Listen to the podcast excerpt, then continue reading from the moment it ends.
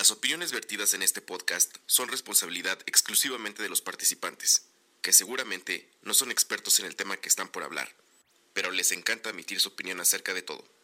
Y aunque estén equivocados, por eso se van a ser responsables de todo lo que digan. Come frutas y verduras.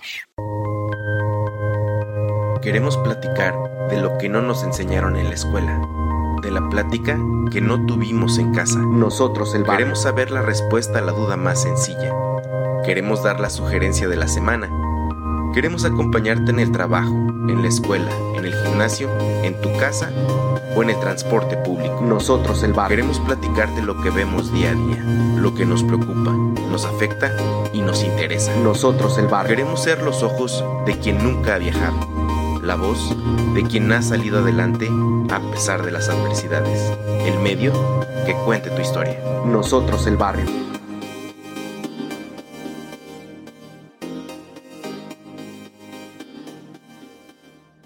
Del barrio, bienvenidos a un episodio más de este su podcast que al parecer eh, intenta ser semanal, pero a veces sale quincenal y estamos muy cerca de que sea mensual, pero tratando de no dejar de hacer contenido. Les damos gracias porque nos dieron play o nos están recomendando o lo descargan. No sé de dónde nos descarguen, pero sea donde sea donde nos estén escuchando, la neta, muchas gracias por, por descargar este, este podcast en este episodio. Eh, gracias eh, por, también estar compartiendo o escribiéndonos.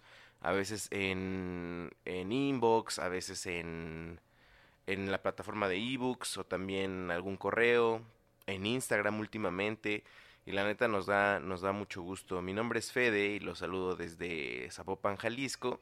Y en este episodio eh, invité o me invitó o nos autoinvitamos, no sé cómo, cómo funciona, pero está chido. Eh, ahorita les, les, les, quiero presentar a, a, a, mí. Bueno, de una vez voy a decir, es Juan Pablo, ahorita él se va a presentar, pero quiero decirles eh, más o menos cómo nos conocimos, eh, Juan Pablo y yo. De hecho, es la primera vez que vamos a hablar como más de 15 minutos posiblemente. Entonces, Así es, me parece que sí. Así es, bro. Entonces, chequen. Hace un año, más o menos un año y medio, eh, estaba por aquí en Guadalajara un, un blogger. Un youtuber. Ajá, un youtuber, este, viajero, el buen John Barr, que estaba por, por aquí por Guadalajara. Yo consumía, este, parte de sus videos y en algún momento me invitó, lo llevamos al estadio de, de Chivas, etcétera, etcétera. Y creo que después de ese episodio pasó otro. Y después en, en un episodio más aquí en Guadalajara de, de su blog, este, su canal, pues, eh, vi que salió un chavo, un morro, chilango, ah, este, en, en, uno de sus videos donde, donde, creo que estaban en el Festival de Luz aquí en Guadalajara. No sé Así si fue hace es. un año o hace dos años, bro. Tienes toda la razón. Es, eso, eso me dice que, que fue hace un año. Ok. Así sí, porque es. recién pasó, ¿verdad? El de este año. Exactamente, acaba de pasar ahora con el aniversario de Guadalajara, que es el 14 de febrero. Correcto, correcto. Y eh, pues ahí vi que salió este Juan Pablo, donde al parecer estabas haciendo, estabas también grabando como un behind the scenes de, de lo que estaba haciendo el buen John Barr. Sí, mira, lo que yo estaba haciendo era un como un cortito documental. Ok. Porque siempre me ha, me ha intrigado esta parte de los extranjeros que vienen a México y este por fin se pueden quitar la idea que los medios este, de entretenimiento les han pintado de cómo es México. Y entonces este chavo que es viajero, este, me encontré yo pues un video de él en YouTube por casualidad, vi que estaba en Guadalajara, le escribí hola, ¿cómo estás? Este, yo me dedico a, a hacer videos, a hacer este, un poco de cine y pues me gustaría conocerte y conversar. Así y así fue como salió. Este, lo acompañé allá al, al festival de GDL Luz. Ajá. O GD Luz, no sé cómo lo pronuncian. Este, para documentar tal cual eh, cómo era el proceso de hacer sus videos, de conocer las ciudades, de involucrarse con, con la cultura en el país donde está. Y aparte, aprovechando que durante su visita aquí en Guadalajara estaba haciendo un meet and greet, ah, Simón. Dije, dije, pues voy a asistir y va a ser interesante ver la otra parte de, de, la audiencia que va a ir a conocerlo. Y, esa, y parte de esa audiencia era ni más ni menos que mi estimado Fede de Nosotros el Barrio. Así es, también ese, ese después de que ya se de, había hecho un video contigo, me parece que este vato quería, más bien sí, pues sí, se iba a ir y iba a hacer su meet and greet justamente antes de partir. Llegamos, nos citó en el parque metropolitano, realmente fuimos muy poquillos, pero unos, unos de los que llegaron, pues obviamente fue, fue Juan, Juan Pablo, no sé cómo te dicen, Juan o Pablo o Juan Pablo o JP, no sé cómo te dicen. Mira, todos los que dijiste, todos me dicen, la ¿Ah, verdad. diferentes tipos de personas me dicen de una u otra forma.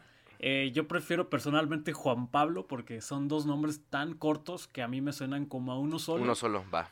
Y si me dices o Juan o Pablo, me siento que estoy otra persona. Ok, Juan Pablo. Eh, el buen Juan Pablo estaba ahí y yo obviamente lo, lo, topé por el video que había hecho. Y realmente ahí hablamos, intercambiamos algunas, este, como, ¿qué haces? ¿A qué te dedicas? Oye, un día hay que hacer algo, etcétera, etcétera. Me, me, platicaste acerca de un proyecto más o menos. Digo, no lo voy a decir porque no sé si realmente esté dentro de tus planes, pero todavía me acuerdo más o menos.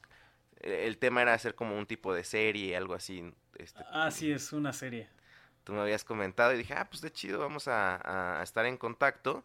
Y pues eh, yo creo que de ese año para acá ha sido como interacción así de que, oye, ¿qué onda? Este, eh, no sé, como pequeños comentarios de chécate esto o cosas así, ¿no? Así sí, muy, muy esporádicamente hemos hablado este por Instagram, por Facebook, por WhatsApp, por llamada. Así es. Y pues al fin, un año después, al pues fin sí, estamos exactamente. colaborando. Y me da mucho gusto, Juan, Juan Pablo. La neta sí me da mucho gusto. Pero quiero hacerte algunas preguntas barrieras antes de. Ándale. A ver. Sácalas, sácatelas. Originario de. Mira, yo, yo, mi acta de nacimiento dice Guadalajara, Jalisco. Ah. Pero yo crecí, este, en la Ciudad de México. Vivía allá, pues, la mayor parte de mis, bueno, todos mis años de crecimiento realmente. Ajá. Hasta los 19 años viví por allá. Ok, ¿ahorita tienes? Ahorita tengo 26. Muy bien. ¿Y tú, tú realmente tienes este esta identidad chilanga o, o, realmente nunca la tuviste ni allá ni o sea cuando estabas allá te decían que eras el tapatío y ahora que estás acá te dicen que eres el chilang o cómo, cómo funciona tu mm, identidad no mira yo yo era la verdad 100% chilango porque aunque había nacido aquí y pues tenía toda mi familia aquí veníamos de vacaciones pero pues no yo, yo ya no llevaba nada conmigo que fuera tapatío. Yo crecí allá, como te digo. Este, realmente pocos sabían que yo había nacido acá en Jalisco. Entonces mi identidad siempre fue chilanga cuando yo viví por allá. Y este, y fue hasta que tres años viviendo aquí que ya empecé a, a, a no sentirme tan chilango.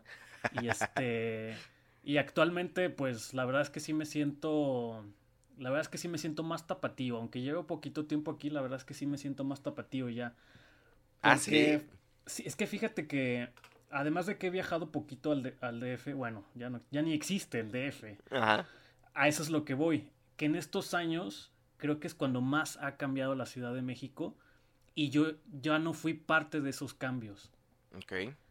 O sea, en el mismo nombre, eh, la, la, infraestructura, las calles. O sea, cuando yo me vine para acá es cuando hicieron todos los, cambios pisos. Ah, ok, ok, ok. Que construyeron allá, menos el segundo piso periférico, ese estaba desde hace muchos años. Tiene rato.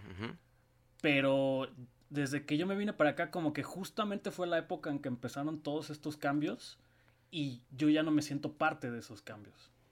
Mira, o sea, tú ya prefieres mejor una torta ahogada este, en lugar de unos tacos al pastor. Eh, no, fíjate que eso sí no. eso sí no. ¿Y qué parte de Guadalajara te hace sentir tapatío? O sea, ¿dónde, dices, ah, eso me identifica de Guadalajara? Mm, no podría yo, yo decir algo tangible, lo que, me, lo que sí me identifica es la forma de ser de, muchas personas de aquí. Ah, chis, chis, a ver, cuéntame. Porque, este, digo, allá tengo mis amigos de, de, prepa, mis, mis brothers del alma, pero también esta forma de ser que te obliga la ciudad tan ajetreada que es la Ciudad de México, Ok. es, es- eso te, te hace ser de cierta forma. Y obviamente sabemos todos que la gente de allá tiene fama de, mm, pues, no, no son los que mejor caen en todo el país, digamos, ¿no? Y, y yo, digo que, digo, no, no, no los culpo, no, no creo que sea que lo hagan en mala onda, simplemente es su forma de vida, su ritmo de vida los hace ser así. Y yo no me identifico con esa forma de ser. Ok. Entonces a- aquí he, encon- he- he encontrado gente con la que con la que me llevo mejor porque no hay esta barrera de ser mamón, de esta lucha por la supervivencia en, en la jungla citadina que tienes que ser ok. mamón y este y barrer a todos a tu paso y ser el mejor. Esa parte conflictúa mucho conmigo y es algo que no encuentro aquí. Y bueno, por supuesto que también mi, mi relación fuerte con Guadalajara es mi familia. Mi familia siempre ha sido de aquí, de- tanto este, del lado de mi, ma- de mi mamá como de mi papá. Ajá. Entonces, es- esa parte familiar es lo que me hace sentir tapatío. No, pues está, está, está prácticamente muy completo, ¿no? O sea, tanto tu familia, que pues me imagino que tiene todo que ver con lo que te sientas arraigado. Y me imagino que estás aquí ya con toda tu familia, ¿no? O sea, o sea, me imagino que, que se mudaron todos o, o Sí, algunos se- así es. Ah, no, pues tiene, tiene mucho sentido, la neta que, que chido. Pero no sé si, si, si tú sientas lo mismo que te va a preguntar. Si bien aquí en Guadalajara no hay una lucha, como tú dices, como por supervivencia, eh, como tal, sí, sí te entiendo. A lo mejor la gente es más calmada, más... El ritmo de vida sí se siente mucho más tranquilo, definitivamente. Aun Sí, cuando claro. ya Guadalajara ya es o sea, ya es conflictiva en sí, ya toda la zona metropolitana ya es ya es grandísima también, es, es tiene sus respectivos este, problemas y famas. Sí, Em, no canta mal las rancheras. Sí, pero una de las cosas que yo por lo menos percibo, a lo mejor con, con la poca gente que me relaciono, es de repente una lucha, eh, no sé si sea cierta o no, por eso te pregunto, una, una lucha un poco clasista.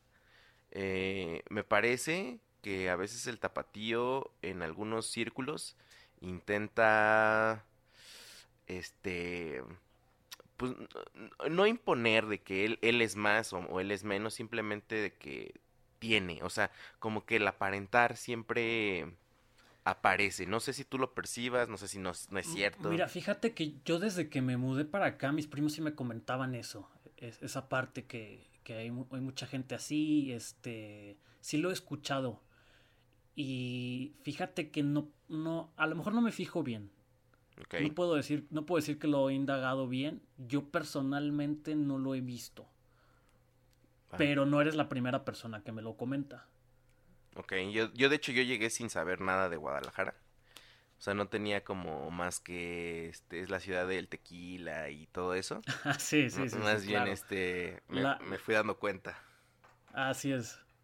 Sí, sí, te entiendo. Fíjate que me- metiéndonos, creo que vamos a empezar a meternos un poquito en el, en el tema este de entretenimiento, de cine, de audiovisuales. Hecho, hecho. Quiero en- en decirles que, que Juan, just- Juan Pablo, perdón, eh, me, me, me estaba hablando justamente y, y tenía mucha inquietud de hablar justamente de algunos contenidos y todo eso.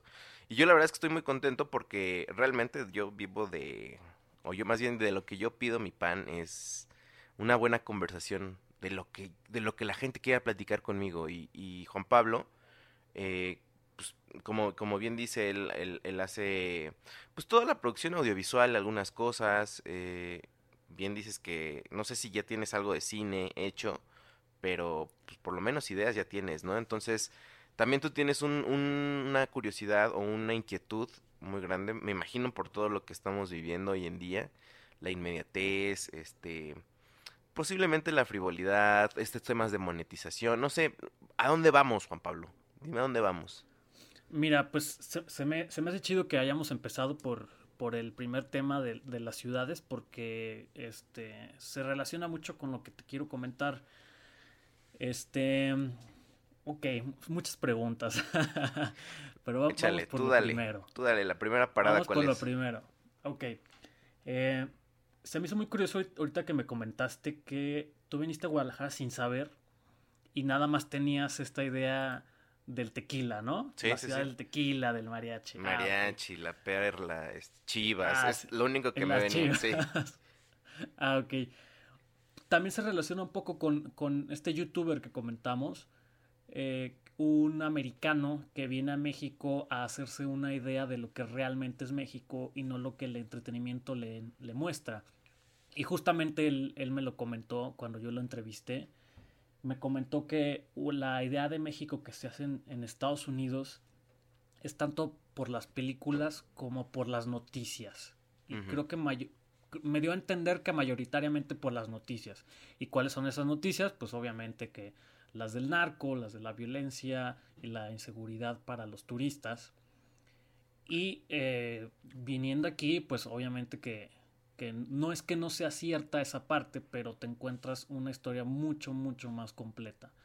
Ujú. Ok, ahora volviendo ahora sí al, al tema Guadalajara.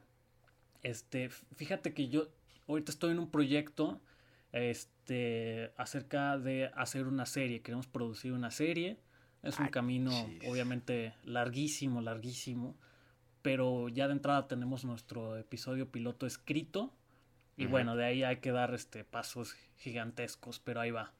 Cuando dices, Parte- espérame, cuando dices estamos, ¿qui- eres tú y una casa productora, Mira, tú y unos amigos, Somos cuatro guionistas.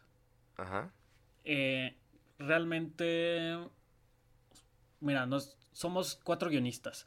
Yo soy tanto guionista como director como fotógrafo. Otra, otra chica que está en este proyecto se llama Natalia Graniel, ella es actriz de teatro, ha hecho un poco de actuación en cortometrajes y, y ahora está eh, incursionando con nosotros en el guionismo. Otro muchacho, él es propiamente guionista de Hueso Colorado. Este, él es, él es Dante y finalmente Miguel, que él es fanático del cine desde chico. Yo creo que él sí me gana en, en ser fan de cine. Él, él hace así de que le, le encanta tal trilogía, se compra los Blu-rays. ok, Este, y él tiene una agencia de comunicación, pero como desde siempre ha sido fanático del cine, él tenía el sueño de en esta misma empresa incluir una productora para hacer cine. Entonces nosotros, nosotros cuatro nos juntamos y pues somos este somos los, los outsiders, ¿sabes? O sea, no estamos dentro de la industria. Yo siempre he hecho cortometrajes así independientes, super indie. Y este no, no estamos trabajando con una productora propiamente de cine. Si acaso la productora es este la de Miguel, que es de comunicación, y, y se va a incorporar apenas una, una parte de cine. ¿Y todos, entonces- todos son contemporáneos tuyos? Sí, sí, todos, este, todos rondamos al- alrededor de los 25. No manches, qué chido. La verdad, la verdad está muy chido y es una, pero es una tarea monumental, monumental. No, sí me imagino. Pero, pero bueno, ahora sí, volviendo al tema. Es- esta, esta serie, un- uno de sus pilares más fuertes, este, es que produzcamos una historia tapatía hecha por tapatíos. ¿Por qué?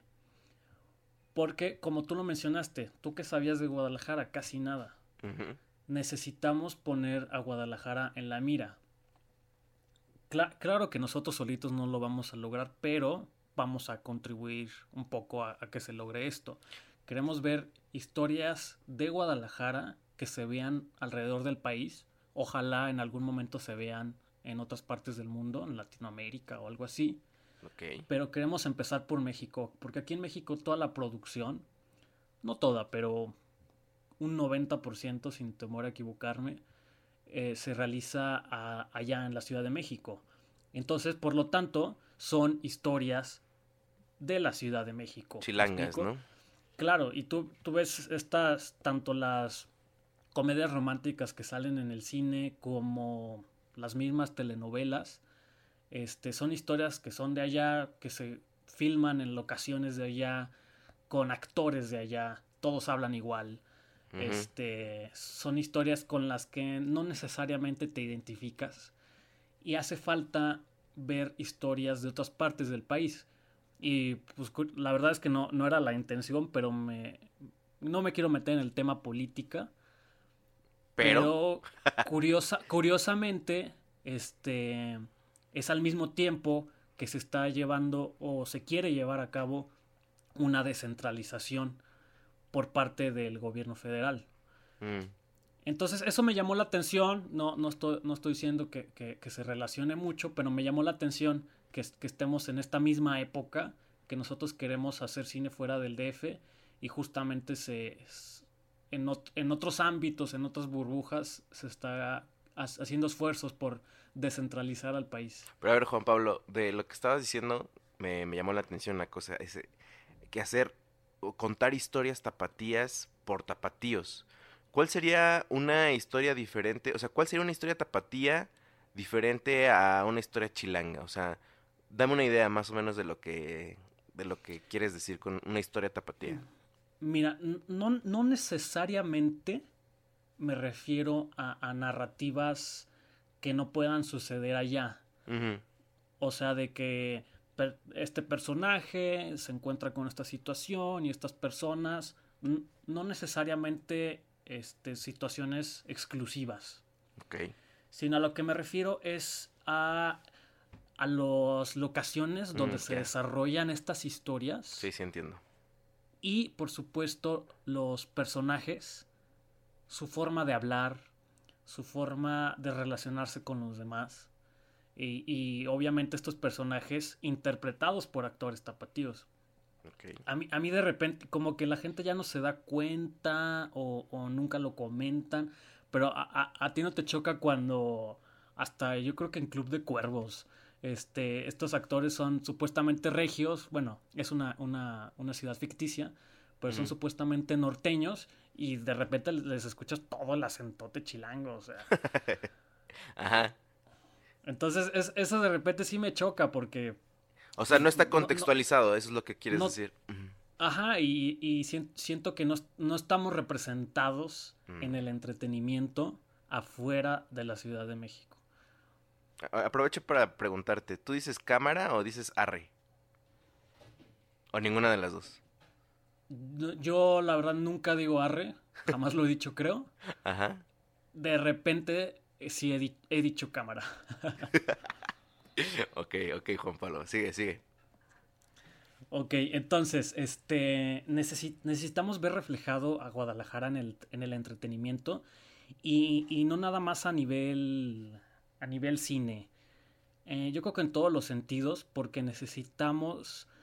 A mí me gustaría, mm, mm, no soy quien para ponerme a teorizar, para hacerme una tesis, pero sí me gustaría en algún momento investigar y, y escribir alguna propuesta, no sé si tesis, pero algo parecido, que las, pers- las personas, las personas nos vemos identificados a través del entretenimiento y en cierto sentido el entretenimiento nos dice quiénes somos.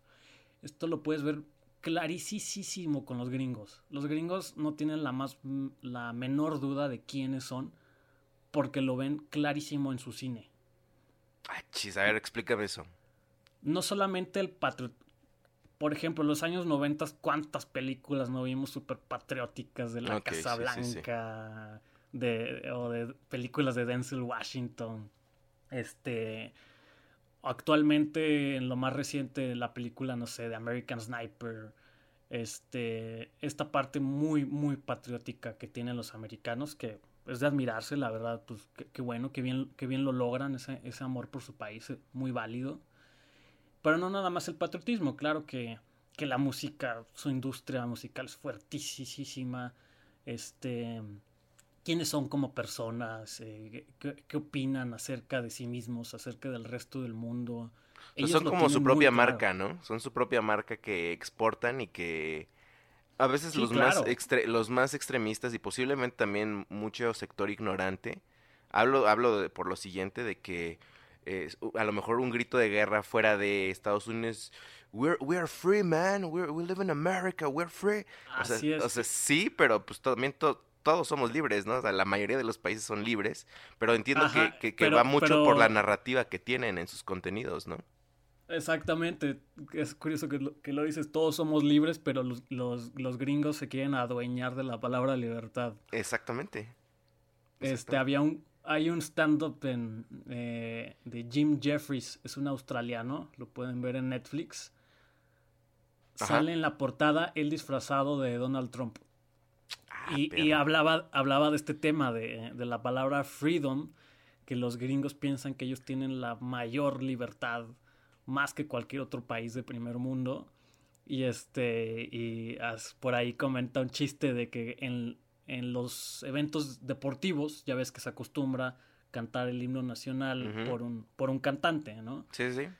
Y, y- El momento y- posiblemente más solemne de sus, de sus eventos, ¿no? Su himno. Ah, co- compara eso con, con el himno mexicano. Nosotros cuando nos, cuando Ah, nos ponemos... mames. Invitan a Ana Bárbara, este, Joan, o sea, en, en- Ah, en sí. paz descanse Joan Sebas. O sea, no estaba mal, pero casi siempre uno está a la expectativa, ahorita la va a regar, ahorita la va a cagar en el himno. O sea, no, no es como un momento solemne, es más bien de a ver a qué hora la caga. Sí, creo que la única ocasión donde es solemne cantar el himno nacional es en los partidos de fútbol y Sí. porque el público lo canta, ¿no? Sí, cierto. Pero cuando, exactamente, cuando tú estás viendo a un, a un artista interpretar el himno, pues como tú dices, estamos a la expectativa de, de lo peor. Exacto. Y, y, eh, eh, decía Jim Jeffries en este stand-up de, de Netflix que cuando canta alguien el himno nacional, justamente es en la palabra freedom cuando más se vuela y ah, freedom, American freedom. Entonces ellos se quieren apropiar de la palabra freedom, quieren ser los más libres de todo el mundo. Pero bueno, X, se vale. A lo que voy es que ellos tienen muy, muy claro quiénes son y lo ven en su entretenimiento, tanto en el cine como en los eventos deportivos, como en lo que tú quieras. A ver, dime tres tomas que tú meterías para representar Guadalajara. Mira, yo quiero, y de hecho lo, lo tenemos planeado sin, sin meterme a, a más detalle, porque pues ahorita todavía no estoy en época de divulgarlo, Ok. pero de hecho, de hecho lo vamos a hacer, este, queremos ver el, el barrio de Santa Tere. Ok, ok. Un- Entonces- barrio interesante. Es un barrio muy interesante, muy para los que no lo conocen. Es un barrio antiguo de, de esta ciudad. Yo creo que se habrá hecho entre los años 40 y 50, más o menos, por ahí. Ok. Es un barrio antiguo, eh, generalmente de clase baja, tengo entendido. Pero es, es un barrio donde hay mucho, pues mucho sabor, ¿no? Hay un, un mercado muy interesante. Este, es, es el, de hecho, es el barrio favorito para echarse unos tacos. Es el barrio favorito de Guillermo del Toro. Y están las famosas viene- carnes Garibaldi. Ahí en Santa Ah, Tere. Mm, Exactamente, está en el mismo Santa Tere. Exactamente. Y- y, Entonces- creo que también el- ese barrio ha tenido su, su resurgimiento a través de. Pues de que mucha gente lo ha visitado y, y se toma fotos y justamente. e- Es un barrio que puede tener una, una vibra chida.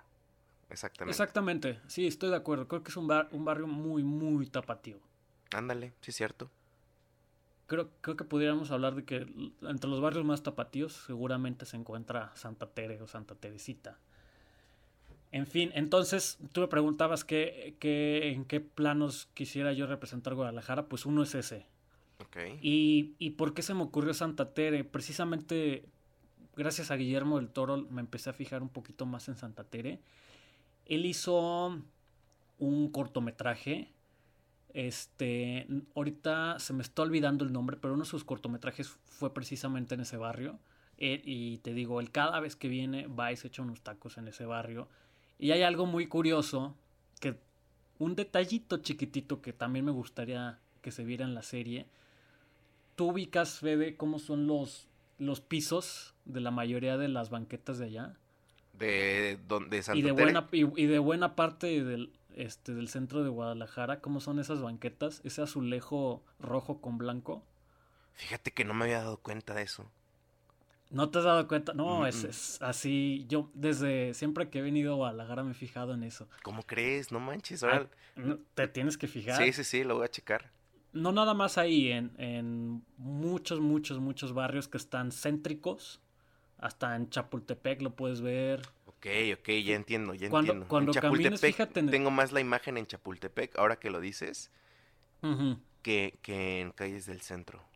Ahora cuando camines, fíjate en los pisos y hay tantas, tantas, tantas cuadras que tienen el mismo azulejo que está, la verdad es que es muy feo, pero pues se ha hecho algo muy tapatío.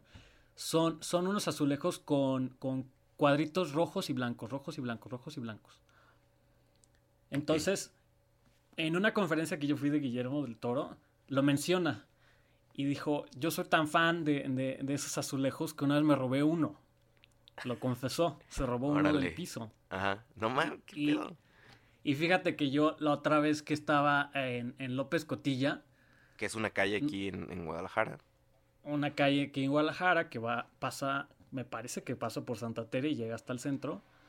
Mm, Y ¿es posible?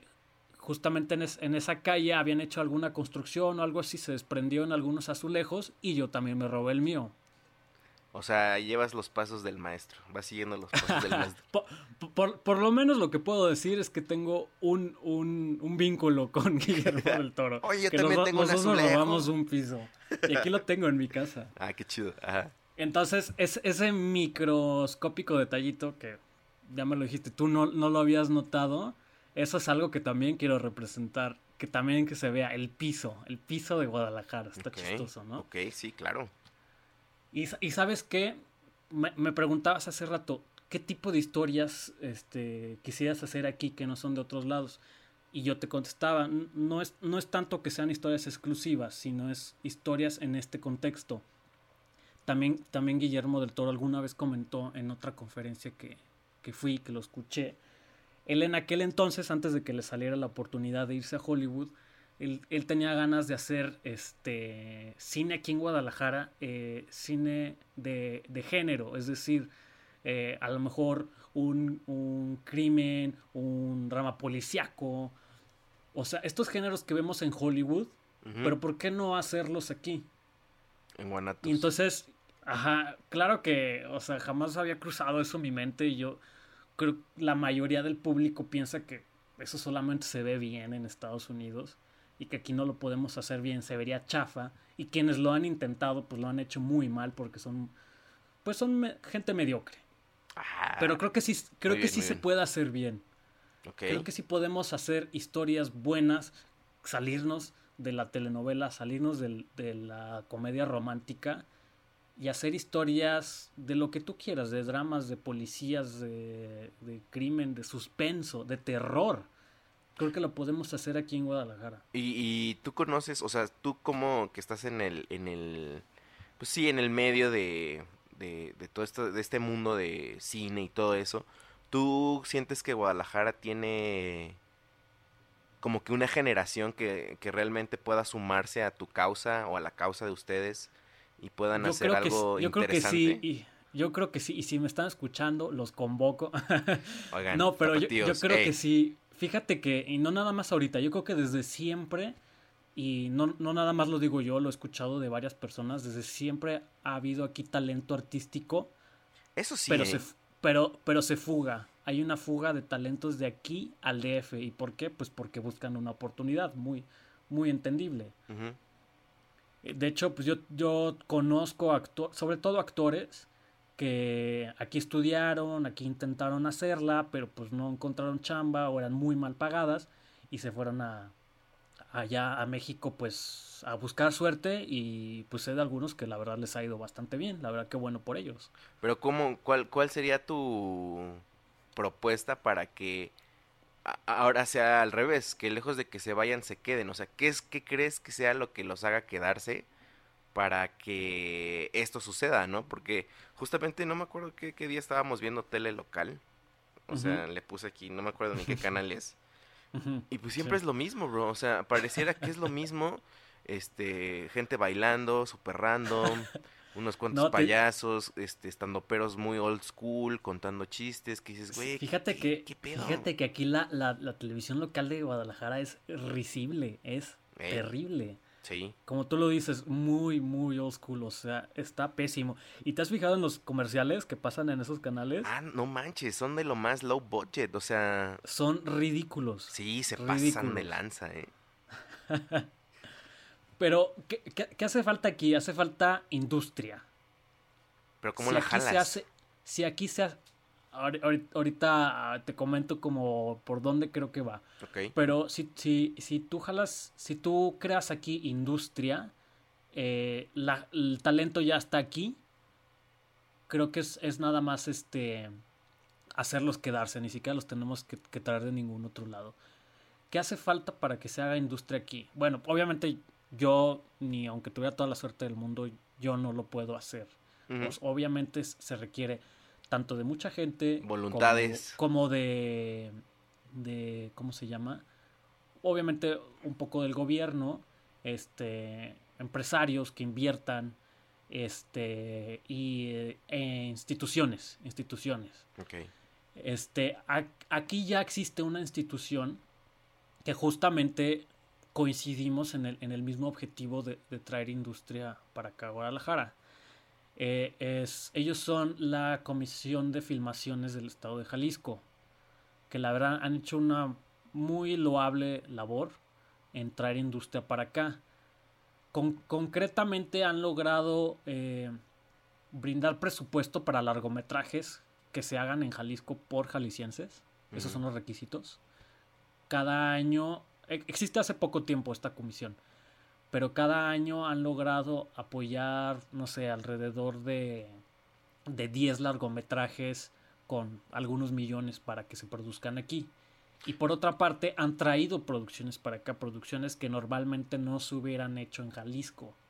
Por ejemplo, eh, las comedias románticas que mencionaba, eh, el remake de La boda de mi mejor amigo se hizo aquí. Ah, siendo que sí iba a salir, ¿verdad? ¿O ya salió? Siendo, ya salió, siendo una producción que era 100% chilanga, por chilangos, para chilangos, que, que se normalmente se hubiera hecho allá, esta comisión se, las se la trajo para acá. Entonces, están haciendo estos esfuerzos. Digo, yo, yo ya te habrás dado cuenta, no soy partidario de este tipo de cine.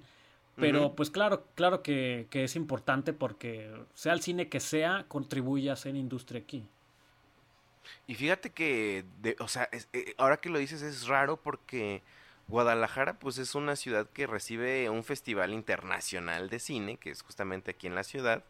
ya casi es. Y que, ajá, y que realmente Guadalajara, o sea, a lo mejor en, la zona donde yo estoy, que pues, sería como el sur de Zapopan, no llego a ver como que tanto feeling, pero mientras más me acerco, por ejemplo, a lo que es la zona de la Minerva, este, justamente más, más pegado a, al edificio de la Universidad de Guadalajara, sí se siente una vibra muy muy festivalesca de cine, ¿no? O sea, sí, sí, veo que hay un fandom y todo eso y, y, está, está, está chido porque es una ciudad que sí tiene eh, foros y que sí, sí hay gente que va y va, y, va a las funciones. Y bueno, a lo mejor esto no sé si, si se relaciona o no, pero por ejemplo, Guadalajara está muy cerca de lo que es este Morelia, donde ustedes saben que nació todo esta, este mega emporio de Cinépolis y todo eso. Así es. Entonces, pues, este, este pedazo de tierra, eh, antes de llegar a la gran capital del lado del Pacífico, pues sí debería tener más presencia en cine, ahora que lo dices. Fíjate que este festival, el Festival Internacional de Cine en Guadalajara, tiene. No, no es nada. Los festivales no es nada más proyectar las películas. Claro que eso es lo más importante para el público. Pero también hay otra parte que el público no ve. En los festivales se llevan a cabo eh, relaciones de negocio. Por ejemplo, eh, ahí, ahí puedes encontrar la persona que te compre tu película, ahí puedes encontrar el productor de tu película o cortometraje también, ahí puedes, ahí puedes hacer todas estas relaciones que te hacen falta para terminar tu proyecto. Esto se le llama mercado de cine. En todos los festivales hay un mercado de cine. Es como la parte eh, detrás, de, detrás de escenas o detrás de las cortinas que se lleva a cabo en los festivales. Y el de Guadalajara eh, es el más importante eh, a nivel México. Órale. En, términos de tamaño. Porque el, más importante, este, pues claro que muchos te lo pueden debatir, pero en cuanto a tamaño de qué tan grande se hace este mercado de cine, tengo entendido que es el más grande de México y el segundo más grande de, de Latinoamérica. Creo que el primero es en Argentina, algo así. En fin, es, es muy, muy, muy importante el mercado de cine que se lleva a cabo aquí. Yo justamente voy a asistir. No voy, no voy ya tal cual a, buscar contratos, a, buscar este un, un, coproductor, pero este tienen una acreditación que acabo de comprar que es para industria en formación, que somos jóvenes cineastas que queremos asistir a, a una primera vista de cómo se lleva a cabo este mercado de cine, asistir a las conferencias, a los masterclasses y pues espero el siguiente año, ahora sí, llegar con un, con un proyecto en carpeta, así se le llama, y ahora sí buscar este coproducción, distribución, exhibición, etcétera. A ver, tengo una pregunta. Por ejemplo, ya imagínate que ya hiciste tu ya hiciste el proyecto, ya está ya están todos ya están grabados, editados, ya están listos todos los episodios de, de la serie. ¿Cuál es el mejor canal para proyectarlo? O sea, ¿tú qué escogerías? O sea, ¿realmente irías, por ejemplo, con un Netflix, un Amazon Prime o te aventarías por, por YouTube con todo lo que implica YouTube hoy en día este, para, sí. para darlo a conocer? Mira, nosotros desde que empezamos a formular esto estábamos, estábamos en ese debate. Eh, de, de hecho, se escogió serie precisamente porque nos pusimos a pensar en dónde lo iba a ver la gente. Entonces pensábamos, bueno, eh, largomet largometraje, este, claro que algún día quiero hacer películas en largometraje, pero actualmente, ¿qué es lo que más se está moviendo? Lo más novedoso actualmente son las series. Entonces, en un principio eh, queríamos, pues siendo nosotros este, cineastas independientes, con poca experiencia, outsiders, pensábamos hacerlo mm, de un pequeño, mediano presupuesto y pensábamos en, en YouTube. En primera instancia lo pensamos ahí. Y luego es, es, este guion y este proyecto fue creciendo tanto que habría sido eh, desacreditarnos a nosotros mismos con lo que estábamos haciendo nos estaremos desacreditando y este lanzándolo así de bajo presupuesto en YouTube. Entonces, ahora sí queremos, como te decía al principio, al principio de esta conversación yo te decía, es una es un camino gigantesco, pero este proyecto, esta historia se merece verlo en una plataforma más importante. ¿Cuál sería esa plataforma? Pues mira, yo por supuesto que no, no desprecio ninguna, todas son padrísimas, sería un, privilegio, un privilegio estar en cualquiera de estas plataformas. Mm. Pero pues obviamente aquí en México la que más se mueve es Netflix, por supuesto. Claro que en, en, Estados Unidos Amazon Prime no se queda atrás. Tienen una que no tenemos aquí que es Hulu, que le hace muy buena competencia a Netflix. Pero aquí en México pues es Netflix. Entonces, y justamente, qué bueno que estamos hablando de esto, porque justamente, no sé si viste el anuncio la semana pasada que están haciendo oficinas de Netflix en México. No sabía eso. Wow. Ah, pues sí. Sacaron un, un comercial donde está el, el, dueño de Netflix que se llama Ted Sarandos. Este, con los actores mexicanos de las series mexicanas. Ah, claro, que se subieron como una en van. una camioneta. Sí, tu, Así y es. estuvieron. Ah, órale, no sabía. O sea, dice, lo vi, pero ah, no, nunca vi de qué se trataba. Eh, Vio Marcha Parro Ah. y dije, mm, eh, no sé. Sí, No, no, sí, por eso no está vi. lo malo. Ahí está lo malo, que salen, salen estos personajes, pero bueno. Y justamente él le pregunta, ¿a dónde vamos, Ted? Ah, ya le dice, a las oficinas. Y, y ves ahí una foto, no sé si ya está construido o es un render, de oficinas de Netflix en, en la Ciudad de México. Órale, está chido. ¿Qué tan importante Entonces- será México para Netflix, eh? Pues yo, yo creo que después de Estados Unidos, quiero pensar que es el país más importante, ¿eh? Sí. Fue aquí en México donde se hizo la primera serie hablada en español producida por Netflix, que fue Club, Club de de Cuervos. Así es. O sea, ellos ya tenían series mexicanas, pero que compraron, que ya se habían hecho, ¿no? Hecha por Netflix. eh, en México fue en el primer país donde se hizo en español. Oye, no sé si te has fijado, no sé si ese sería un cambio de tema brusco, pero no tiene, tiene mucho que ver. Hablando de, de, de, de las plataformas y todo eso, ¿no has fijado que el contenido nuevo que ha salido en Amazon Prime, em, como mexicano, va a Televisa ahí? Entonces, que- no sé si sea cierto, pero, o una observación. ¿Cómo, cómo, pero te- ¿Cómo es tu pregunta? O sea, Televisa, no sé si te has fijado que en Amazon Prime, la, lo que sale como producto mexicano, por así decirlo, antes de sale el logo de Televisa. Entonces no sé si Televisa está encontrando en Amazon Prime una manera de proyectar algunas, no sé si algunos proyectos o no. No sé si te has dado cuenta o si sepas algo al respecto. Mm, Mira, a ciencia cierta no, no te sé decir qué está ocurriendo ahí, la verdad desconozco. Pero este sí, Televisa tiene como algo extraño, a pesar de que todos lo conocemos como, como el enemigo del pueblo, hasta cierto punto el enemigo del pueblo que nos brinda tanta basura. Eh, tiene una ramificación, creo, creo que tiene un nombre, creo que se llama Televisa, algo así como Televisa Películas, algo. Es como una ramificación donde sí, sí producen contenido ba- bastante bueno.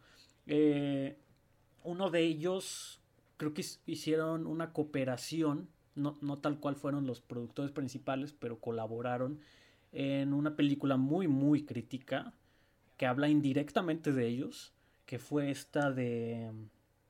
Ay, Dios santo, un- una, La una de estas parodias del país no es la dictadura donde perfecta. sale Damián Alcázar, La dictadura perfecta. Está buenísima, ¿eh? Ah, sí, y y es súper, súper, súper crítica. Y, y Televisa tuvo una cierta colaboración ahí. Sí, es cierto. Y así, si, si- si te Sí, recuerdas. sí me acuerdo. Este, ahorita en, en las de Amazon, no sé tú en cuál lo hayas visto eso. Por ¿Te ejemplo, acuerdas si sale en, en esta serie que habla de Tlatelolco? ajá, es justamente por eso lo dije. Ah, Ajá. ah, ok. Este, no, no te sea decir a ciencia cierta de qué va eso, pero curiosamente tiene esta ramificación Televisa donde hacen un contenido bastante bueno. Yo no terminé esa serie, vi la mitad, creo. Igual yo debo confesarlo. No me, no me pareció así lo mejor que he visto en la vida, pero me pareció bastante, bastante buena. Creo que tenían buenos guiones, este, buena, buena actuación y buena dirección. No, y ya que hablen de ese evento que es prácticamente censurado por...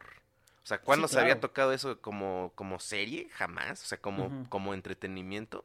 Jamás. Sí, sabes, y sabes que, y creo que es muy buena porque contribuye a nuestro, a nuestro, a nuestra cultura, a saber quiénes somos. Más o menos a lo que yo te comentaba hace rato, vernos reflejados ahí. Tenemos nosotros en nuestro pasado, este, histórico, tenemos nosotros tap- tapado e- e- ese quién somos, no nada más ahorita, sino también históricamente lo tenemos tapado, porque no se habla mucho de historia de México que no sea más allá de los libros de la SEP. Claro. Y no, ¿Me explico? no sé si te pasó que mm, en, en Roma, en, en esta película, ves que hay escenas del halconazo. Y mucha Sí. gente, por ejemplo, mucha gente me preguntaba, o sea, amigos decían, oye, ¿y qué onda? Eso es lo de Tlatelolco. Y, y, y creo que aquí, por ejemplo, nunca se había escuchado, bueno, a lo mejor sí o a lo mejor muy pocos, pero esa historia del halconazo por aquí es desaparecida. Así como, claro. como en Ciudad de México es muy poco escuchado lo de la guerra cristera, que, que es muy, Así es. muy famosa acá, ¿no? Aquí fue muy presente. Sí, exactamente. Casi nadie sabía que era el halconazo. Muchos pensaron que en la película Roma salió un pedazo de Tlatelolco y no, fue, fue otro evento distinto, posterior, que fue el, fue el halconazo. Y este, todos esos momentos, con, a lo mejor con contribución del gobierno algunos, con el, el mismo olvido de la gente, tenemos tapados es, ese quiénes somos histórico. Y en esta serie de Netflix de Tlatelolco podemos ver algo de eso, podemos ver qué pasó en nuestro país, de dónde venimos, de, de qué hemos evolucionado o no evolucionado. Y eso, eso me pareció muy valioso de esa serie. Algo que no he visto todavía en Netflix. En Netflix he, he visto Club de Cuervos, que pues bueno, eh, Mm, da risa, da risa, está bien, se vale. No estoy diciendo que no, No, sea y sabes una cosa, no sé si a ti te gusta el fútbol, pero eh, creo yo que dentro de todo, o sea, creo que empezó siendo una serie cómica a pasar a ser una serie cómica que sí denunció, o que por lo, no denunció, pero sí proyectó lo asqueroso que es el fútbol mexicano, ¿eh? O sea, dentro de todo, todo, o sea, yo sé que la- el fútbol a lo mejor para muchos es de lo más intrascendente, pero ahí te, o sea, te deja ver cómo está inmiscuido en televisoras, en la economía de ciudades pequeñas, en política. Entonces, pues, o sea, lejos de, de que sí, sí realmente es una parodia a lo mejor de, de, de Mis Reyes o de, de, de este... Light. Ajá, pero, pero al final del día creo que tomaron un rol también de, de, pues no sé si decirlo de denuncia realmente, pero, pero me pareció correcto, o sea, buena. Eso sí, eso sí, sí, sí se lleva su mérito, que la verdad, este, eh, sus, sus guiones en, eh, sí estuvieron muy, muy bien pensados en cuanto a, a la industria de todo lo que está detrás del fútbol, como tú dices, este, político, económico. La verdad es que sí hicieron su trabajo de, de investigar qué, qué sucedería en estas situaciones, qué implicaciones tiene que la dirección de un club de fútbol esté mal, qué implicaciones tiene tanto en sus fanáticos como en ciudad, como en su gobierno. La verdad es que eh, es- eso sí se lleva al mérito. Sí, la neta sí, la neta que sí. Pero más allá de eso, la verdad es que sus actuaciones, ay Dios, te digo, de repente se les sale el, el acento chilango, se supone que son norteños. en fin, Oye, entonces tú, por lo que me dices, quiero preguntarte, ¿tú sufres, Juan Pablo, cuando ves contenido? O sea, tú cuando ves entretenimiento, ¿qué consumes? O sea, que te haga sentir, no, no sé si inspirado, pero que digas, ah, está chido. O eres, eres muy crítico y de repente te lo sufres, por ejemplo, como, como, como me dices, en Club de Cuervos o no sé, ¿qué es lo que tú ves últimamente en esas plataformas? ¿O qué ves en YouTube? ¿Qué, qué consumes? ok, pues mira, la verdad es que an- antes sí era más sufrido yo. este, sí veía ciertas cosas y, ay Dios, y me, lamentaba, y de vez en cuando pu- publicaba en, redes sociales. Pero ya no, la verdad es que te, mencioné hace un momento que to- todo contenido se vale porque contribuye a fin de cuentas. Las películas que, este, comedias románticas que se están haciendo aquí en Jalisco, ah, no, mm, no soy fan, la verdad no pagaría por ver una de esas, pero qué bueno que se hagan, porque todo contribuye, todo ayuda.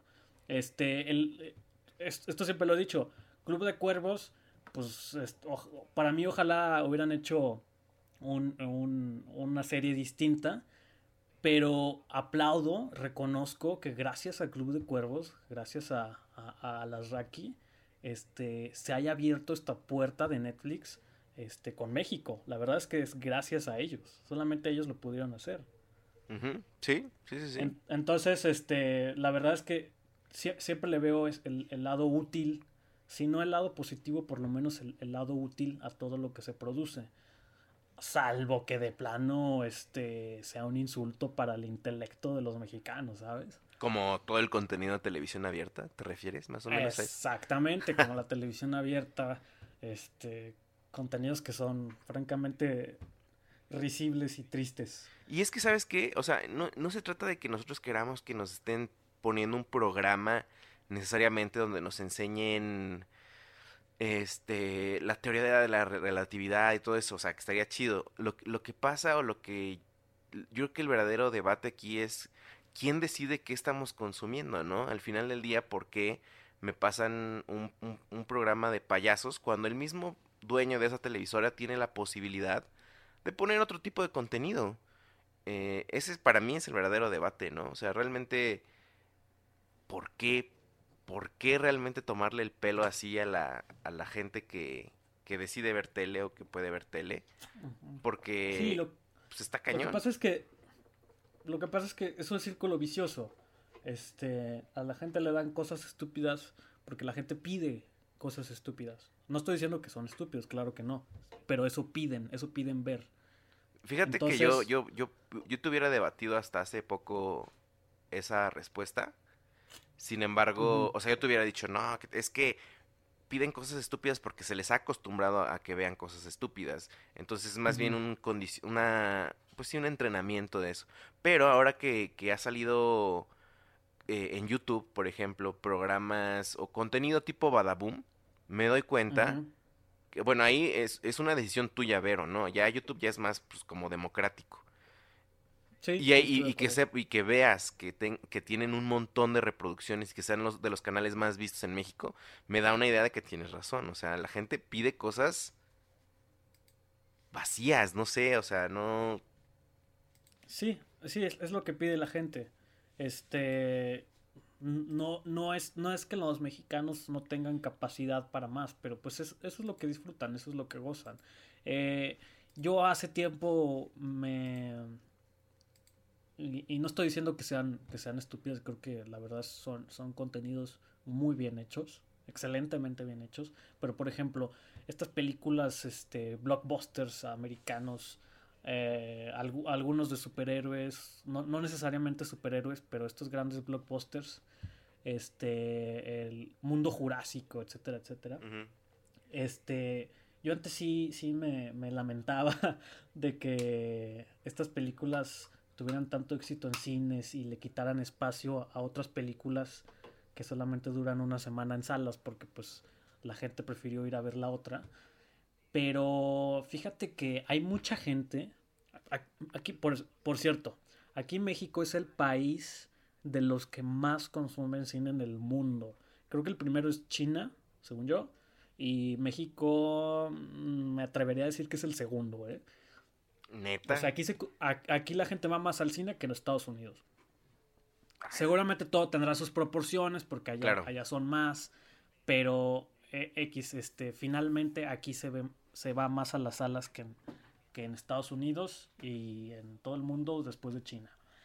Y entonces, muchas muchas de estas personas quieren ir al cine a, a ver un espectáculo. Y se vale. Qué padre que quieran ir a ver un espectáculo. El cine sabemos que no es barato.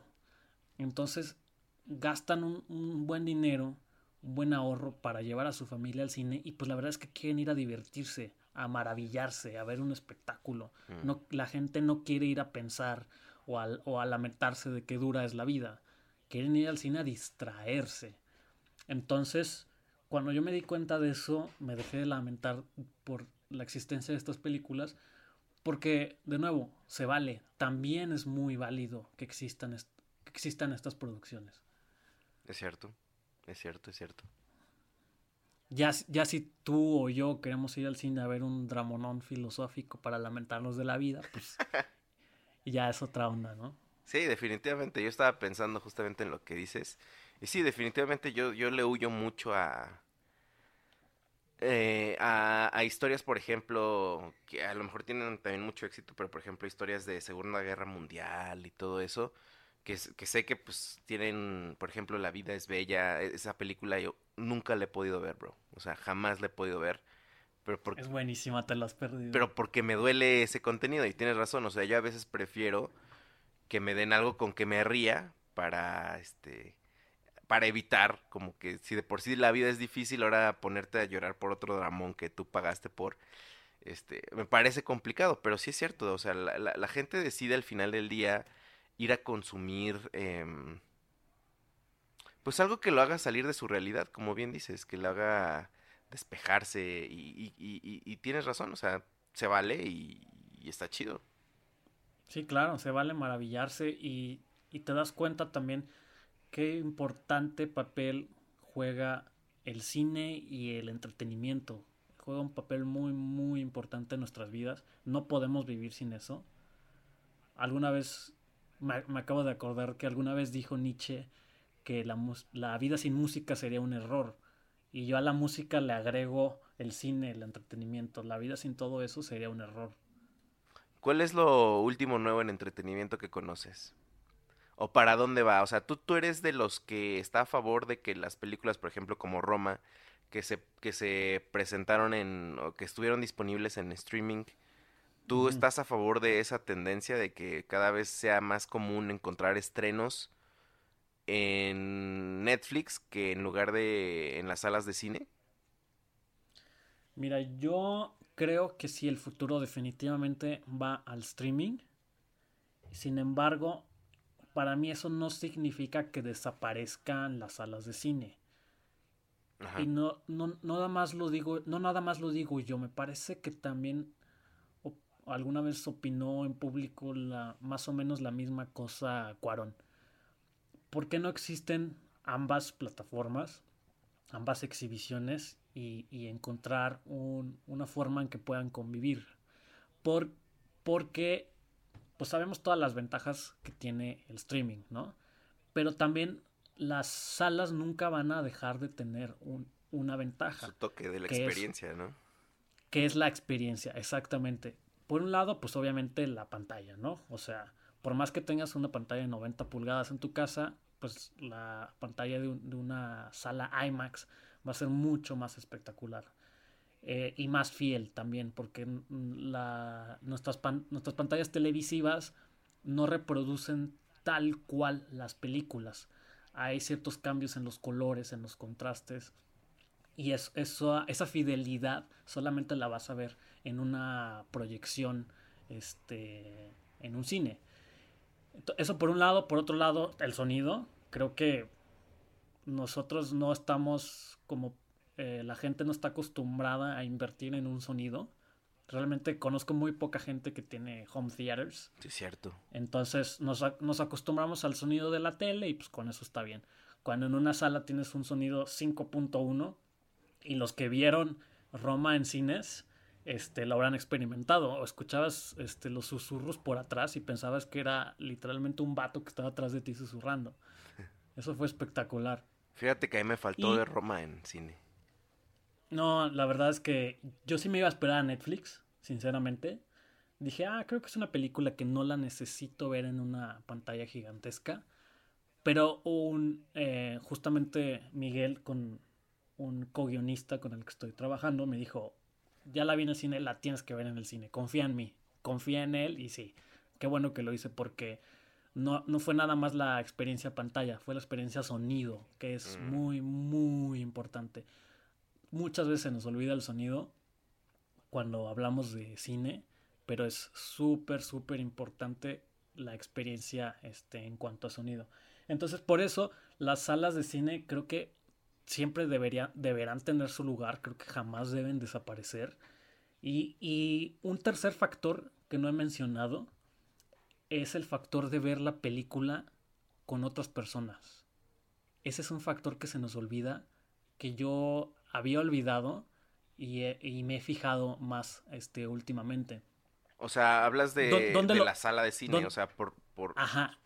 Es, y, de hecho he leído a cineastas mencionarlo. Es, es muy importante.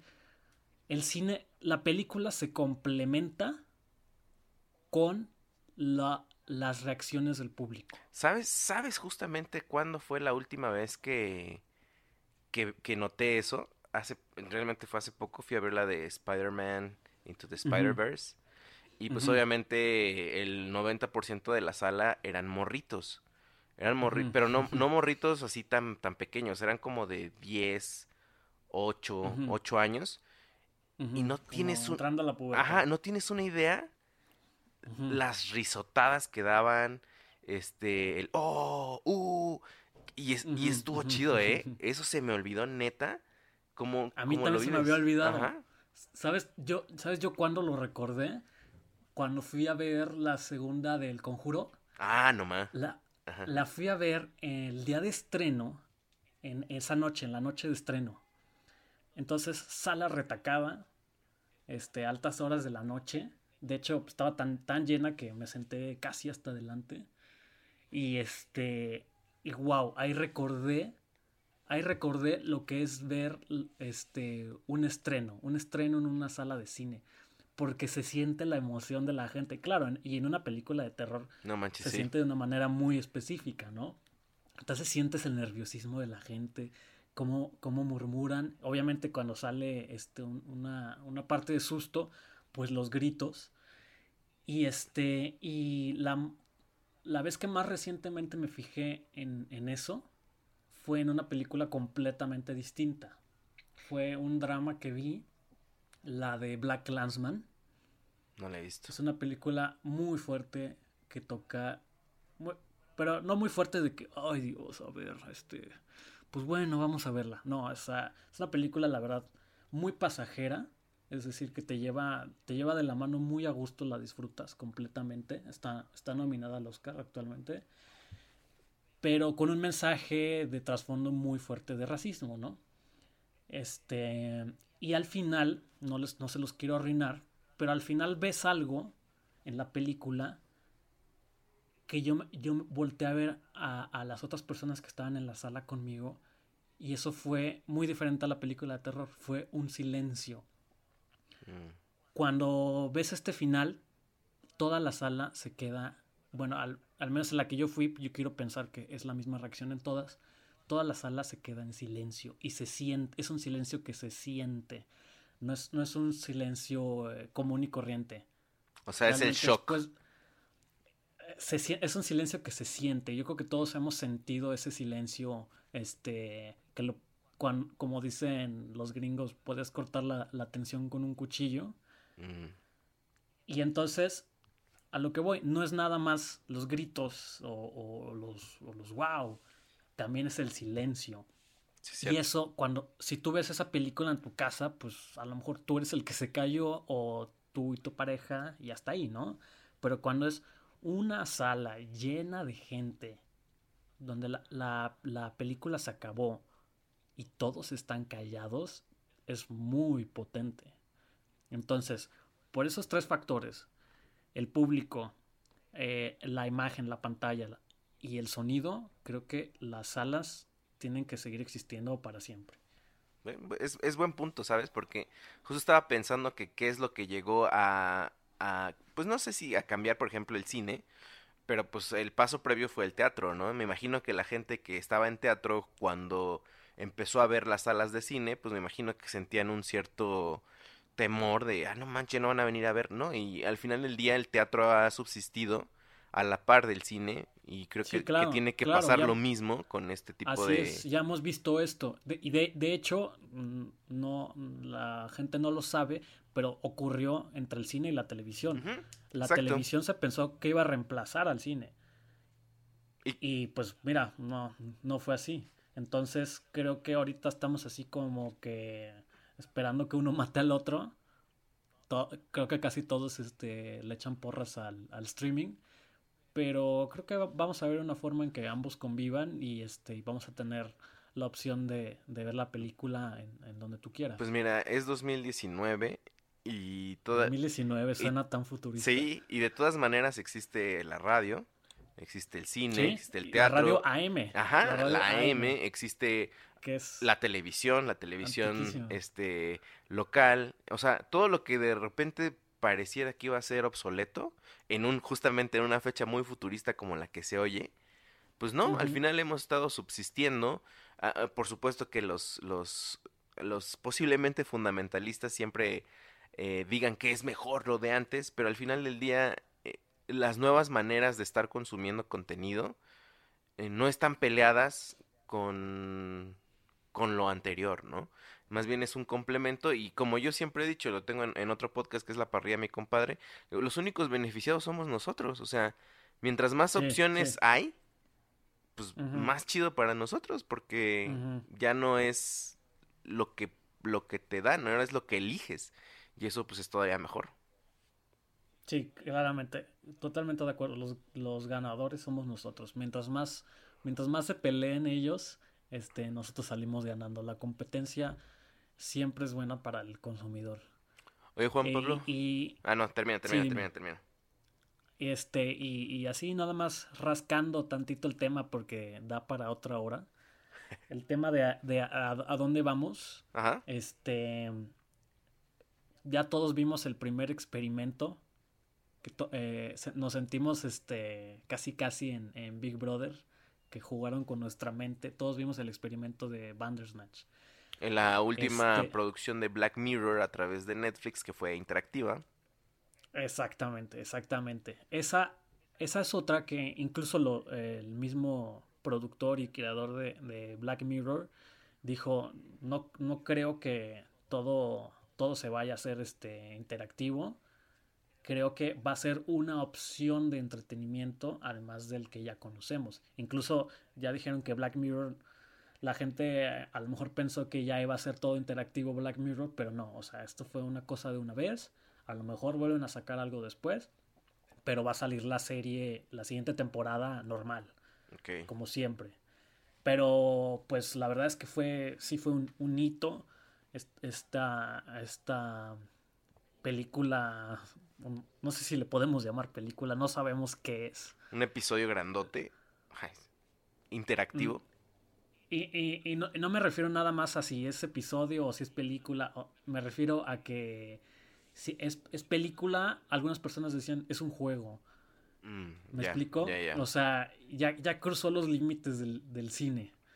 Fíjate que estuve yo este- escuchando un- unos comentarios de, de gente que juega justamente videojuegos Y estaban diciendo, no, es que yo no sé por qué les, les sorprende Bandersnatch en de Black Mirror, dice, o sea, ya había, según ellos, ya había contenido similar. Hablaban de eh, una película del gato con botas, hablaban previamente de, de otros que son, que han sido así. Dije, ah, mira, qué raro, o sea, a lo mejor lo mainstream Sí. fue Black Mirror, pero... Sí, fíjate que sí, ya, ya había existido. Incluso este, cuando estuve leyendo acerca de Bandersnatch, por ahí me encontré que la primera película interactiva, al, al menos que se mostró al público, fue en los años 90, creo.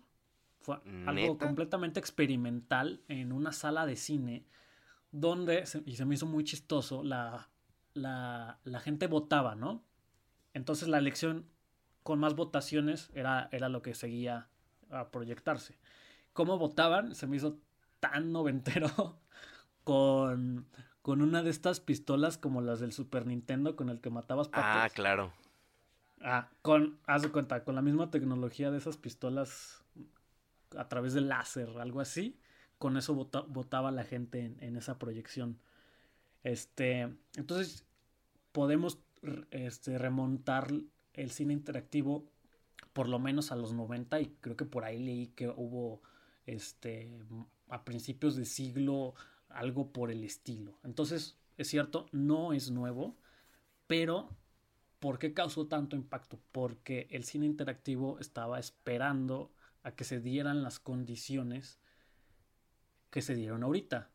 Incluso hace poco, hace dos años, un gran director que tiene un Oscar, este, que se llama Steven Soderbergh, ya había hecho lo mismo con HBO.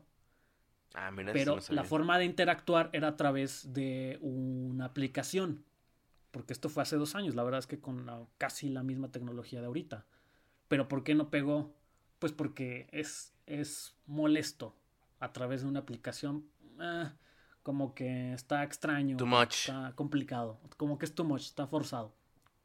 Y entonces, ¿por qué se hizo tan importante, tan famoso el caso de Bandersnatch? Porque al fin, en este momento de la historia, se dieron las condiciones para esa, esa propuesta de cine, este, que era tan simple con tu mismo control de Netflix, este, poder elegir la opción. Y, y hablando de esto, tú, tú, en, en las pláticas que habíamos tenido por WhatsApp, tú me habías dicho algo de confeti. Y yo, la neta, no entiendo qué es Mm. confeti. O sea, neta, sí, sí, sí, estoy teniendo una idea, pero, pero he tratado de no meterme para nada. O sea, ni siquiera investigar qué es, ni, ni nada, para justamente hablar contigo de, de qué es esto. Eh, no sé si ustedes, los que nos están escuchando, toda la gente del barrio, eh, seguramente tienen Facebook, de repente les llega como una notificación y uno lo abre y dice, en estos momentos alguien de tus amigos está jugando confeti. El premio de hoy es de tanto, ¿no? Y este, sí, pero. ¿qué, qué es eso? O sea, ¿qué es confeti? ¿Qué, qué, Sí. qué y por qué tanto problema con eso? Mira, yo estaba igual que tú, así de qué fregados está pasando, qué es esto. ¿Y ¿Qué quién es esto? ese ¿Qué es pinche amigo que está jugando a cada rato? Ajá, y, lo, y, hype, y, y por qué diablos tengo tantos amigos que lo están jugando. Y, y, y como dice juego, pues yo primero pensé, ah, pues va a ser como los juegos de Facebook de hace cinco años. Que. Farmville, este, Ah, Candy. Crush. Ah, exactamente. Y dije, pues va a ser eso, ¿no? Un juego más de Facebook, como hace cinco años eran tan famosos. Entonces también lo ignoré un buen rato como tú, pero también estaba, ¿qué onda con estas notificaciones y, y- y el dinero y mis amigos? ¿Qué, qué es esto? Entonces un día por fin me animé a abrirlo y lo que vi fue... lo, lo que vi este, me hizo sentir casi casi en un episodio de Black Mirror. Bueno, ¿Pero no tanto es? así, pero cerca. A ver, cerca. platícanos qué es. Ok. Con- primero que nada, vamos a contextualizar. Confetti es hecho por Facebook, ¿ok? Este, Facebook produce Confetti. Ya había existido en Estados Unidos y ahora este, México es el primer país fuera de Estados Unidos donde lo están lanzando a través de una apuesta de Facebook que se llama Facebook Watch, que es para competir con YouTube y hasta cierto nivel, supongo, con, con Netflix. Wow. ¿Por qué? Porque todas las, em- todas las empresas se están dando cuenta de que el contenido original es eh, la, la clave del éxito al Es futuro. la mina de oro. Es la mina de oro, exactamente. Por eso estás viendo que ATT, una compañía de teléfonos, está comprando Time Warner. ¿Por qué? Porque quieren contenidos. Y Time Warner incluye televisoras como CNN e incluye este, los estudios de Warner Brothers. Entonces, esa es la apuesta. Contenido original. Por eso Netflix también invierte tanto en su propio contenido. Están invirtiendo mi- millones como nadie ha invertido antes. Ok, entonces, ¿qué está haciendo Facebook para tener contenido original? A través de Facebook Watch, que ya habremos notado casi todos que en nuestra aplicación hay una telecita de Facebook. Entonces, ellos, este, sigues aquí conmigo. Sí, sí, sí. Es que te noto muy callado. No, no, no, estaba escuchando porque real no sé nada de, de confeti. Ah, bueno, ahora, ahora sí, ahí les va. Entonces, Facebook Watch está haciendo algunas series originales, como le está haciendo YouTube, que hace sus series originales. eh, ahí más o menos va pegando.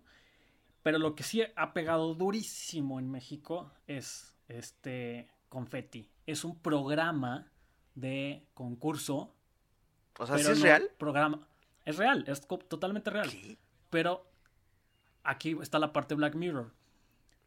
¿Tú cómo, cómo conoces los programas de concursos? Como 100 mexicanos dijeron, ¿no? Sí, sí. Ya, eso, eso te dice todo.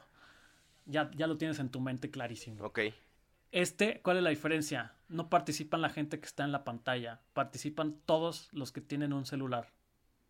O sea, se conectan dos millones, ¿los dos millones están con- concursando? Se conecta, no, no son tantos, pero como 600 mil personas ¿Qué? se conectan en vivo. Es un, haz de cuenta que tú estás viendo un video en vivo, como todos los en vivos de Facebook que conocemos, Ajá. Pero con la gran diferencia de que es interactivo. Entonces está una chava ah, mm, eh, medio, medio molesta a veces porque es muy escandalosa y anda haciendo chistes en lugar de lanzar la pregunta. y la verdad es que está haciendo, está haciendo rollo para que se una más gente al- a la Mm, transmisión. Ok, ok, ok. Y luego lanza preguntas, son preguntas de cultura general, preguntas este, chistosas, este, preguntas de todo, todo tipo, de, cultura, de entretenimiento, de todo, todo, todo, todo. Son 10 preguntas y, y cuando ella dice la pregunta, tú tienes 10 segundos para contestar una de las tres opciones.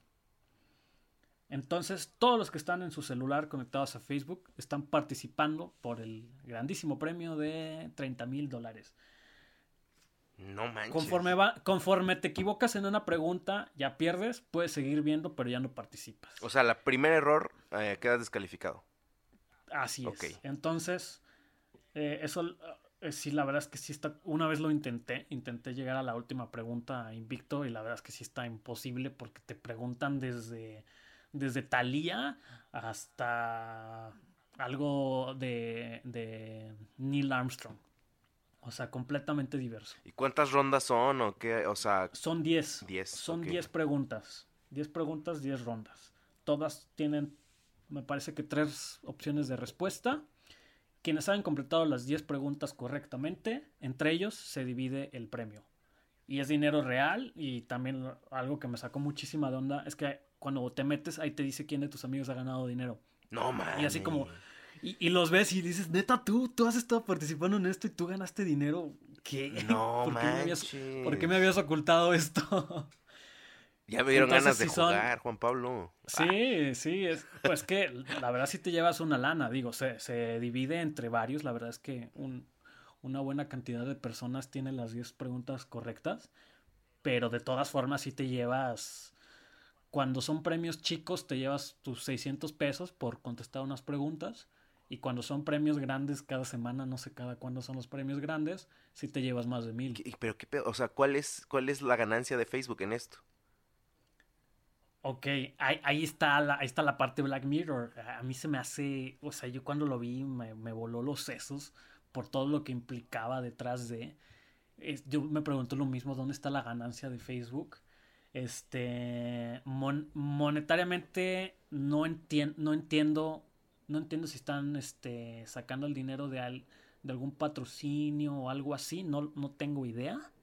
Pero donde sí te puedo asegurar que está la ganancia es en hacer ver a la gente que Facebook es una propuesta seria de contenido original. No mames, qué pedo. Sí, sí, sí está muy loco, muy, muy loco. Pero nuevamente, entonces quiero preguntarte algo. Por lo que has visto, ¿ese programa bien pudo salir en el canal de las estrellas un domingo a las 8 de la noche? Me, no, no, no tal cual así como lo dices, porque es- está 100% pensado para celular. Ah, bueno, pero me, O me refiero a que, el, o sea, las preguntas, el humor, es algo que, Sí, que- sí, que ya hemos sí. visto en tele. Sí, sí, es, en ese aspecto es completamente como algo del canal de las estrellas. En ese aspecto sí. Con un poco más de libertades porque no tienes la censura de la televisión. Pero sí, chistes tontos, este, vulgaridades, este, tonterías. Chale, es que ese es, mi, es a lo que yo voy. sentido, O sí. sea, es que es, como tú dices, o sea, sí, e- e- el punto es que Netflix, digo, perdón, Facebook se muestra como un generador de contenido, pero al final del día un contenido que ya existió. Y eso, eso, Sí, eso de sí. repente me causa también un... Y entonces, ¿realmente siempre el modelo Televisa va a ganar? ¿O, o cuál... ¿Qué es lo que va a venir a romper realmente algo o sea, con, con lo que ya viene existiendo constantemente, ¿no? O sea, sí está muy perro que, que Facebook. Y fíjate, yo no, yo a Facebook para nada. De hecho, a- he considerado muchas veces encerrar ya mi Facebook. Pero. Pero eso que me dices me, me da la sensación de quererme entonces quedar a ver qué sucede, ¿no? Sí, sí, siempre es bueno observar, aun- aunque tengas este, este temor a ser un esclavo más de, de las grandes empresas y de la tecnología, siempre es muy intera- eh, interesante quedarse a observar, porque ahorita está sucediendo co- cosas muy, muy locas, muy, muy extrañas que definitivamente van a marcar el futuro. Eh, por el momento, es, eso tiene forma de Televisa, pero yo creo que es nada más por el momento. También en, desgraciadamente también en Netflix hemos visto producciones originales que están, son de Netflix, pero parecen de Televisa. De hecho, por ahí, ¿cuál fue? Diablero. No, no Diablero. A mí sí me pareció un- de, de telenovela Teenager. Que Ajá. la neta sí no. No, pero, ah, ay, no me acuerdo. El año pasado hubo algo importante que lanzó Netflix. Que decías que hasta sacaron memes de cuando estás viendo Netflix y piensas que estás en Blim. O hicieron mucha comparación de que Netflix ya se La está Casa de las Flores. Televisa. Esa, esa, exactamente. Esa fue. Mm. Entonces, este, pues ahorita tiene esa forma porque, pues obviamente los, produ- los productores también son hombres de negocios. Entonces ven que en dónde está el negocio, pues en ese, en ese estilo de, de narrativas. Pero no, no creo que necesariamente se vaya a quedar así. Este, como tú dijiste con el ejemplo de YouTube, que es más democrático. Netflix no es, no es tan democrático como YouTube, pero pues sí por lo menos este es menos impuesto que, que las empresas de televisión. Creo que conforme vayan saliendo nuevas propuestas y a la gente le vaya gustando y la vayan comentando en redes sociales, ahí está nuestro poder democrático, entonces se van a hacer contenidos diferentes. Que ya lo vimos pasar con esta serie que todo el mundo odió, que todo el mundo pensó que era horrible, que era un insulto para nuestro intelecto, la de Made in Mexico. Yo no la vi, no, no, no quise entrarle Yo ni siquiera 15 al tema. minutos. Mm. Yo vi 15 minutos y sí, sales, sales asqueado. Pero, ¿qué vimos? ¿Qué, qué, qué fue lo bueno de ahí?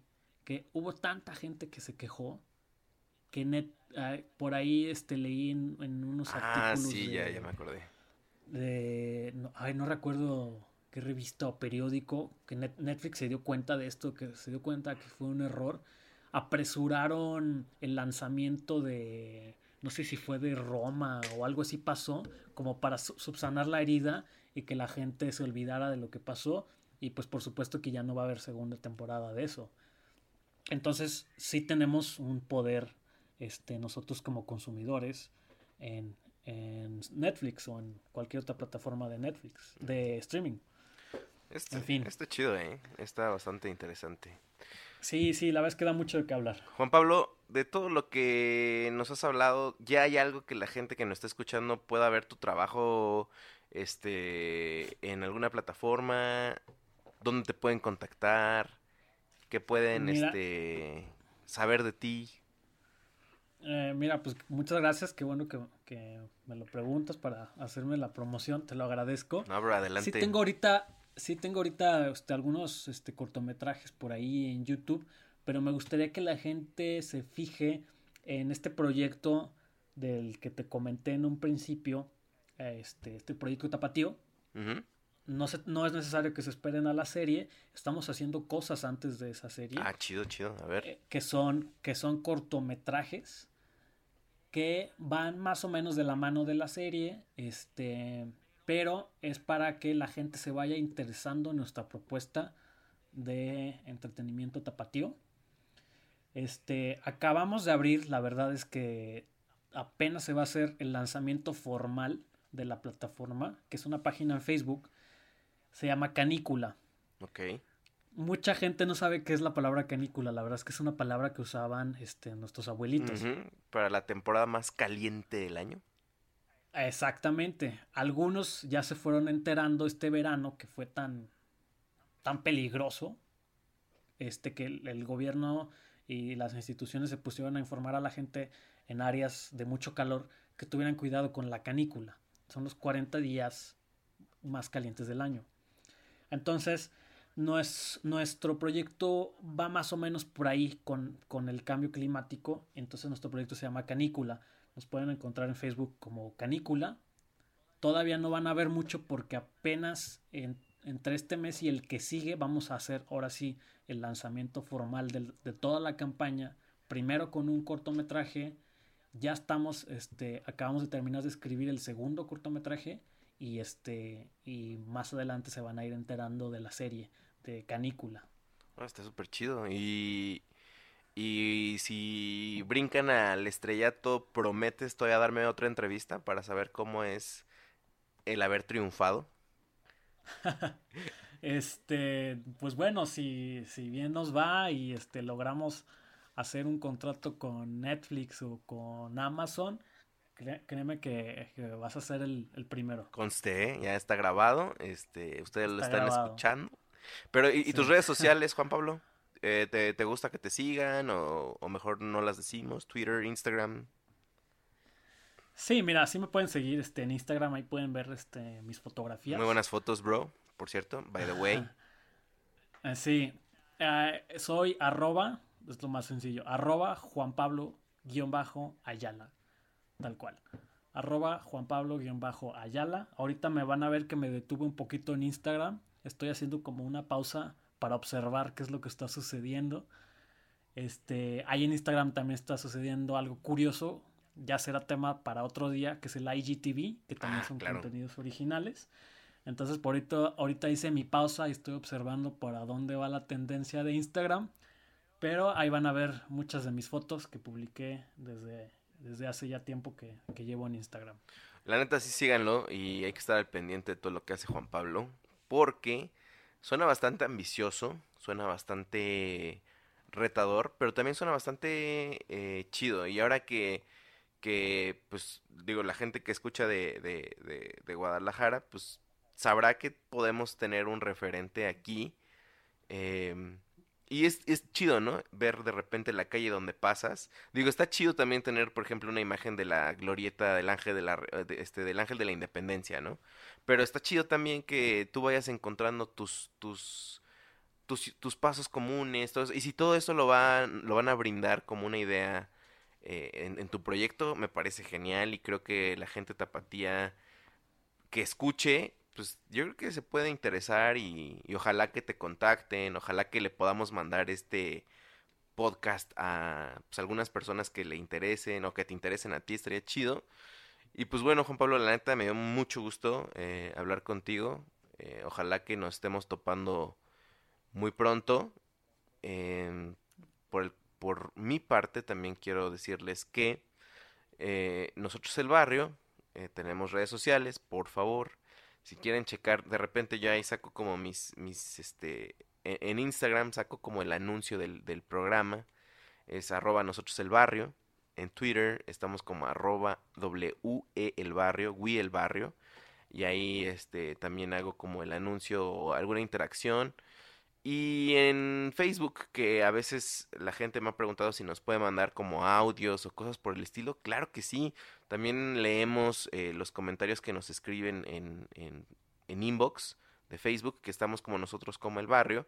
Y pues todos los demás programas que tenemos, la parrilla de mi compadre, caminando con Fede, le vamos entrando, cocinando con The Mobs, justamente nosotros el barrio. Y, y los que se vayan agregando están en nosotroselbarrio.com. Y la neta, pues muchas gracias. Juan Pablo, ¿quieres agregar algo más? ¿Quieres mandar algún saludo? Na- nada, más nada más agradecerte a ti. Este, un placer colaborar contigo. Ojalá que esto siga, podamos seguir colaborando. Claro que sí, bro. Y este, tanto en tu plataforma como en la mía, podemos ver qué podemos hacer. Y este, muchísimas gracias. Es un placer hablar contigo, Fede. La verdad es que contigo se arma una muy buena plática. No, hombre, gracias, amigo. Ojalá, ojalá que se repita. Claro, claro. Y Está abierto este, cuando quieras. Y, y finalmente, gracias a las personas que están escuchando. Muchas gracias por escuchar mi rollo, nuestro rollo. Este, estaremos esperando sus comentarios. Yo también los quiero leer. Y por último, nada más quiero mandar un saludo a mi novia, Briana. Saludos, saludos. Y pues bueno, ahora sí que este, estamos al pendiente de la, nuestra próxima colaboración. Yo te hago la última pregunta, amigo. ¿Cómo se va a llamar este episodio? Este podcast de hoy Ajá. Fíjate que antes de que, de que hiciéramos es- esta conversación en la mañana me estuve fijando eh, otra vez en los, en los episodios que tienes en Spotify por lo menos y estuve viendo ahí, ahí los nombres bastante creativos. No se diga el de Wachi Cool Eros, Ajá. que me, que me pareció bastante creativo. Entonces sí me quedé como, chin, ¿cómo le, cómo, cómo le va a poner al, al del día de hoy? ¿Tú tienes algo en mente? No, de hecho esa es la nueva dinámica que tenemos desde que tenemos invitados de la segunda temporada. Nuestros invitados son los que ponen el, po- el título a su podcast. Entonces, ese es como Órale, mi no, pues regalo sí. para ti. No, pues ya, ya me siento, me siento comprometido. Vamos a ponerle, se me hizo curioso esto de, de mi rollo. Entonces vamos a ponerle algo así como mi rollo tapatío para ti tapatío. Así le voy a poner. Mi rollo... Es, esa es mi propuesta, le puedes hacer No, un no, no. cambio. Así como tú me digas, es lo que yo le voy a Ah, poner. pues, está bien, está Mi bien. rollo tapatío Ya, para ti tapatío. así es. Es más, y lo voy a publicar y voy a robar a todos los tapatíos que, que conozca yo en, en Twitter. Este, a ver qué tal, a ver si alguien cae, a ver si, digo, tú también puedes hacerlo, a ver qué tal nos va. A ver qué tal nos va. Sale, bro, pues me dio mucho gusto, eh, un placer y gente del barrio. Nos estamos viendo, más bien, nos estamos escuchando. La siguiente. Gracias, barrio. Nos vemos. Muchas gracias por escuchar y descargar este podcast. Mil gracias más si lo has compartido y te has suscrito a todas nuestras redes. Nosotros el barrio te lo agradecemos y te respaldamos. Hasta la próxima.